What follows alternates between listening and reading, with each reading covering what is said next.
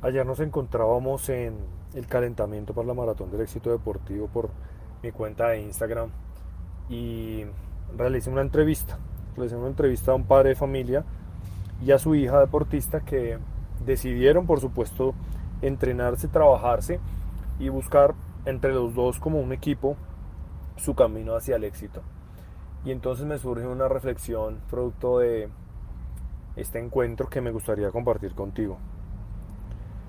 Ellos, por supuesto, están en un viaje, están en un proceso de crecimiento y el día de ayer se dieron a la tarea de compartir sus experiencias, pero lo hicieron a flor de piel.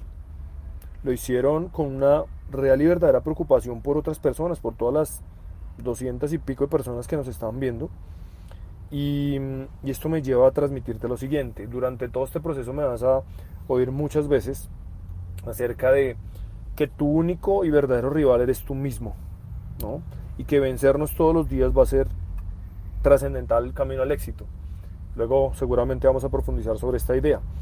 Pero lo que te quiero compartir es que ellos evidentemente entendieron que una de las partes de vencerse a uno mismo y de vencer el ego es procurar hacer mejor a otras personas. Cuando tú buscas hacer mejor a tu compañero, a tu contrincante, a tu entrenador, lo único que va a pasar es que sin darte cuenta esas personas van a subir su nivel y si esas personas van a subir su nivel, van a empujar tu nivel más allá de lo normal. Pareciera, es contraintuitivo y pareciera paradójico y mágico muchas veces, pero cuando te preocupas por hacer mejores a otros, te estás venciendo a ti mismo porque la mente promedio va a tratar de sobrevivir y autoprotegerse ser presa del ego. Y por supuesto es más fácil solo centrarse en uno mismo que no en otras personas. Entonces, una clave que te dejo es pregúntate todos los días, ¿estoy haciendo mejor mi deporte? ¿Estoy haciendo mejor a otras personas? ¿Estoy inspirando? ¿Estoy impactando? Y si no, ¿cómo puedo hacer para que estas personas crezcan, para que estas personas evolucionen, para que estas personas mejoren?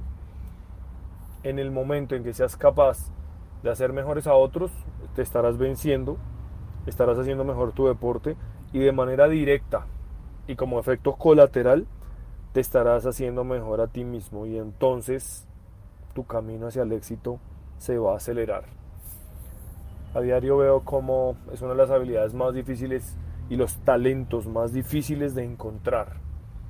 Se premia el ego del deportista, se premia el resultado de corto plazo, se admira el resultado donde no hay nada de impacto, pero el resultado que verdaderamente acelera el proceso de otras personas y tu propio proceso está más allá de ti.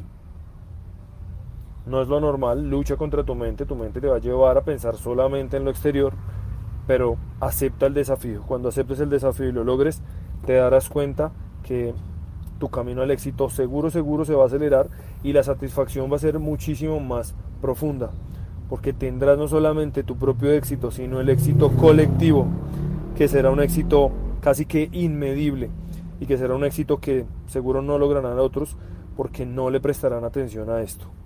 Un abrazo y te veo mañana.